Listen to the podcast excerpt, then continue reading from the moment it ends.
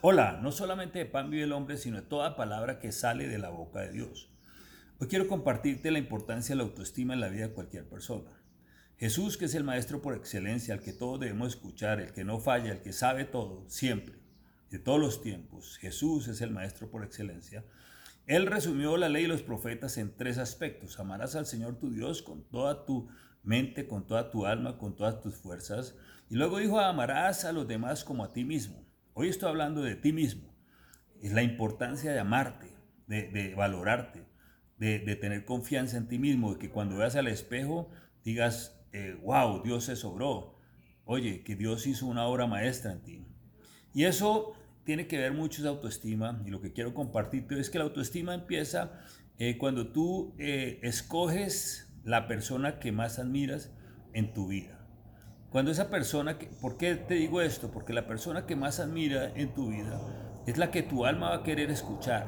Y va a querer escuchar de esa persona afirmación. Oye, tú eres bueno. Esa persona normalmente eran nuestros padres, pero muchas veces no porque ellos quieran, no porque eh, ellos sean malos, eh, eh, y por no ser consciente de esto que te estoy diciendo hoy, pues no te dan esas palabras ya sea porque estuvieron ausentes, muertos, o nunca lo viste a tu papá, nunca conociste, o porque al contrario usaron mal ese poder o esa influencia que tenían sin darse cuenta y usaron fue para decirte que tú no eras, que tú no eras capaz o que no sabías o que no, no te amaba, no sé, no sé cuál es tu caso. Pero cuando eso sucede, entonces tenemos un gran problema, porque vamos a querer nuestra alma buscar esa afirmación entre personas que que no, ni siquiera saben que tenían, tienen esa obligación. Es decir, nos vamos a volver mendigos de boronas de afirmación. Vamos a estar buscando que nos voten boronas. Pero mira que cuando tú decides que la persona que más admiras es Dios, Él tiene palabras para ti. Quiero decirte que las únicas veces, dos veces, que aparece registrado que el cielo habló a la tierra, dijeron la misma cosa. Fueron palabras de Dios hacia su Hijo. Y las palabras fue, este es mi Hijo amado en que tengo complacencia. ¿Tú te imaginas eso que hizo en Jesús? Eh, tremendo, sentirse fuerte, sentirse admirado, sentirse respaldado. Y quiero decirte que a ti pasa lo mismo. Cuando tú decides que la persona que más admiras en este mundo es Dios, vas a escuchar unas palabras tremendas de Él. Ninguno está exento de que aún las personas amadas que tú amas en tu casa te digan cosas que no están bien digan cosas que tal vez te hieren.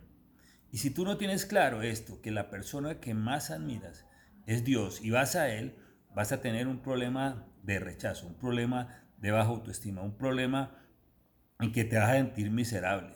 Pero cuando tú vas a Dios y oyes la voz de Él, que Él fue el que te creó, que cree en ti, que te ama y que, y que, y que sabe exactamente quién eres tú y recibe esas palabras otra vez, vas a sentir un alivio en tu alma, vas a sentir una fortaleza increíble, vas a sentir un nuevo comienzo y vas a poder perdonar a las personas aunque te hieren los que más te aman y vas a tener una vida equilibrada.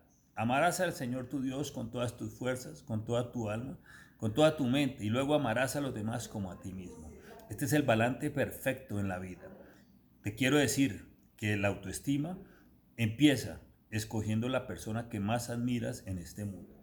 Y esa persona que nunca va a fallar es Dios que tengas una buena autoestima y que tengas un buen día.